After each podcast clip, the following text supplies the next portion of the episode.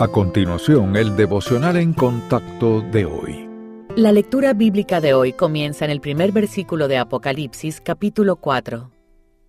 Después de esto miré, y he aquí una puerta abierta en el cielo, y la primera voz que oí, como de trompeta, hablando conmigo, dijo, Sube acá, y yo te mostraré las cosas que sucederán después de estas. Y al instante yo estaba en el Espíritu, y he aquí un trono establecido en el cielo, y en el trono uno sentado. Y el aspecto del que estaba sentado era semejante a piedra de jaspe y de cornalina, y había alrededor del trono un arco iris, semejante en aspecto a la esmeralda. Y alrededor del trono había veinticuatro tronos, y vi sentados en los tronos a veinticuatro ancianos, vestidos de ropas blancas, con coronas de oro en sus cabezas. Y del trono salían relámpagos y truenos y voces y delante del trono ardían siete lámparas de fuego, las cuales son los siete espíritus de Dios. Y delante del trono había como un mar de vidrio semejante al cristal, y junto al trono, y alrededor del trono, cuatro seres vivientes llenos de ojos delante y detrás. El primer ser viviente era semejante a un león, el segundo era semejante a un becerro,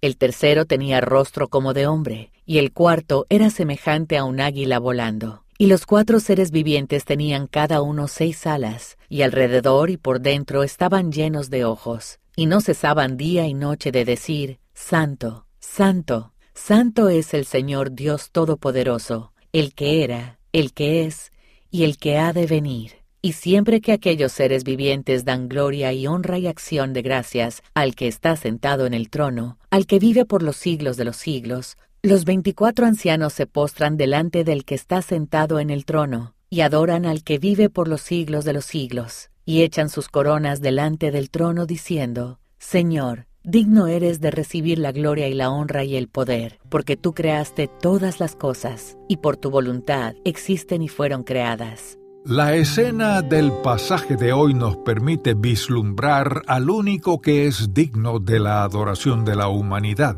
Él es puro en sus pensamientos, motivos, decisiones y acciones, y su santidad se revela también en su separación de todo mal y transgresión. Dado que Dios no puede tolerar o ignorar el pecado, todo lo malo debe ser castigado y la pena debe ser pagada por el infractor o por un sustituto adecuado. Jesucristo es el sustituto que pagó nuestra deuda. Es más, es el único que puede reconciliar a la humanidad pecadora con Dios. El Hijo de Dios se hizo hombre, aunque nunca pecó. Entonces, como nos dice Primera de Pedro 2, versículo 24, Cristo llevó nuestros pecados en su cuerpo sobre la cruz para pagar el castigo de la ira divina. Su resurrección es la evidencia de que el Padre Celestial aceptó su sacrificio. Todos los que confían en Cristo como su sustituto son reconciliados con Dios, pero quienes rechazan al Salvador deberán soportar el castigo por sus pecados. Si reconocemos nuestra condición, confesamos nuestros pecados y confiamos en Cristo y en su sacrificio en nuestro favor, nuestros pecados serán perdonados. El juez de toda la humanidad nos declara inocentes. Es más, también nos acredita la justicia de Cristo. Y algún día nos uniremos a los santos en el cielo, alabando a nuestro misericordioso y santo Dios.